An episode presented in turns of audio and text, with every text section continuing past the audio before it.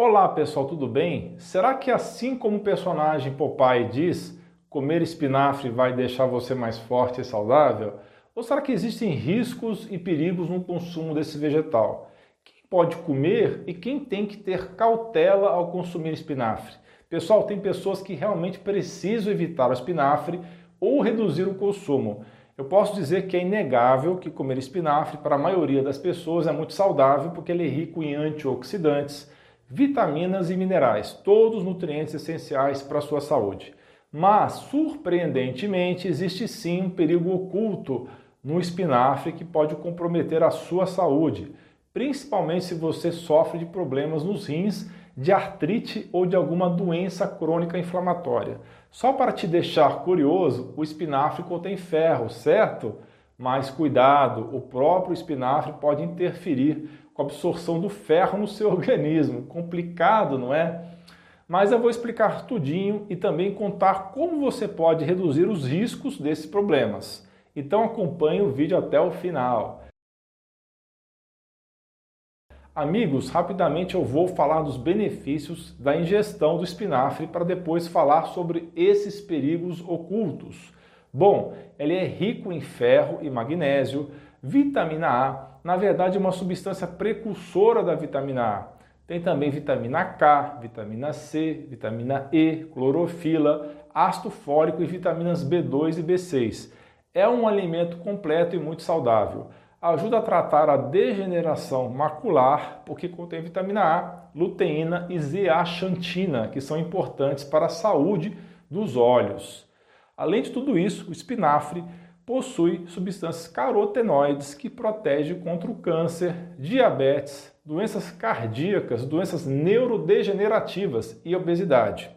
Ele contém ainda flavonoides, que são poderosos antioxidantes que combatem os radicais livres no corpo e que faz do espinafre um dos melhores alimentos para se combater o envelhecimento. Outros benefícios da ingestão de espinafre são que ele atua contra doenças cardíacas, melhora a cognição, tem baixa caloria, estabiliza o açúcar no sangue, ajuda na saúde óssea, mantém a pele saudável, auxilia no detox do corpo, é rico em magnésio, preserva a saúde do cérebro e melhora o sistema imunológico. Além das vitaminas já mencionadas, ele tem minerais como manganês, zinco e selênio, fazendo dele uma excelente opção para a saúde de vários órgãos no corpo.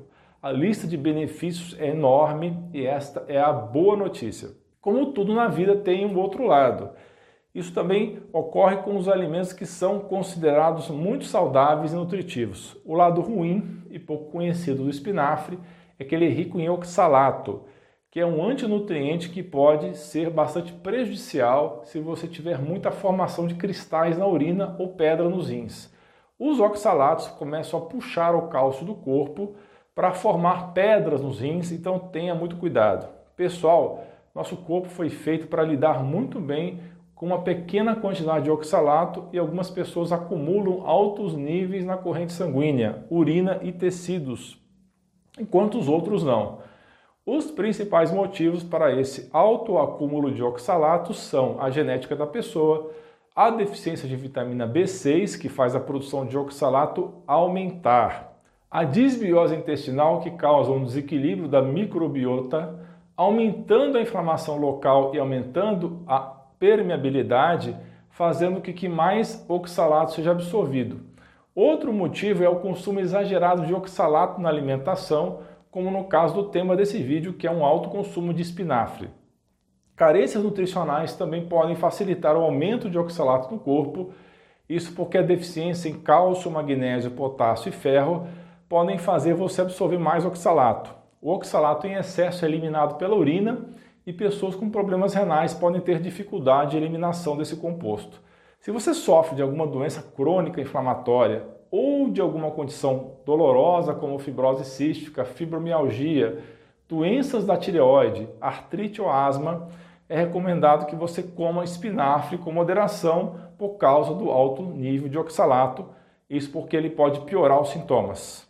As pessoas que sofrem de síndrome do intestino impermeável, se distúrbios digestivos ou síndrome do intestino irritável, podem ter vários sintomas desagradáveis com o consumo de espinafre, porque o oxalato se acumula nos tecidos do corpo e piora os sintomas associados a essas doenças. Se você tem algum desses problemas de saúde que falamos, o ideal é que você não coma com frequência e faça de vez em quando a substituição do espinafre por outras folhas verdes que têm menos oxalatos, como é o caso da couve, do alface e da selga. Outro mito associado ao espinafre é que ele tem uma grande quantidade de ferro.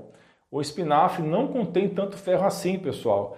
E o oxalato que interfere na absorção do cálcio também vai interferir com a absorção do ferro. Então, se você tem anemia ou ferritina baixa, fique esperto e não consuma muito espinafre. Uma forma de reduzir a concentração de oxalatos no espinafre é cozinhando ele no vapor. Mas atenção para não cozinhar por muito tempo, porque você terá um alimento praticamente morto e sem muitos nutrientes. Outra forma interessante que ajuda a diminuir os oxalatos é adicionando limão no espinafre ou um pouquinho de suplemento em pó de citrato de potássio porque ele inativa os oxalatos. Alguns nutricionistas defendem que o espinafre cozido deve ser consumido imediatamente, porque se você manter ele na geladeira, começa a produzir substâncias tóxicas. Realmente, essa é uma informação que é muito difícil saber se procede ou não, porque não tem muitos dados a respeito. Pessoal, o segredo é ingerir o espinafre com moderação e evitar ele ao máximo se você sofre de alguma doença crônica que eu falei nesse vídeo.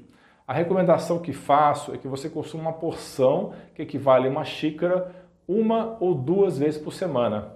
O espinafre deve fazer parte de uma dieta equilibrada composta por uma grande variedade de alimentos naturais, sempre alternando legumes e hortaliças, ok? É importante consumir espinafre orgânico para evitar o consumo de químicos como DDT e outros pesticidas, ou você pode fazer um dos métodos para remover agrotóxicos dos alimentos que eu ensinei em um vídeo recente. Eu vou deixar esse vídeo aqui no card e na descrição. Gostaram desse vídeo, pessoal? Deixe sua opinião nos comentários. Bom, chegamos agora ao final desse vídeo. Não se esqueça de compartilhar esse conteúdo com seus amigos e familiares, se inscrever no nosso canal, checar se continua inscrito, checar se o sininho está ativado. Muita gente não está recebendo a notificação dos vídeos. Espalhe esse vídeo nos seus grupos de WhatsApp, suas redes sociais. Um grande abraço e um beijo no seu coração.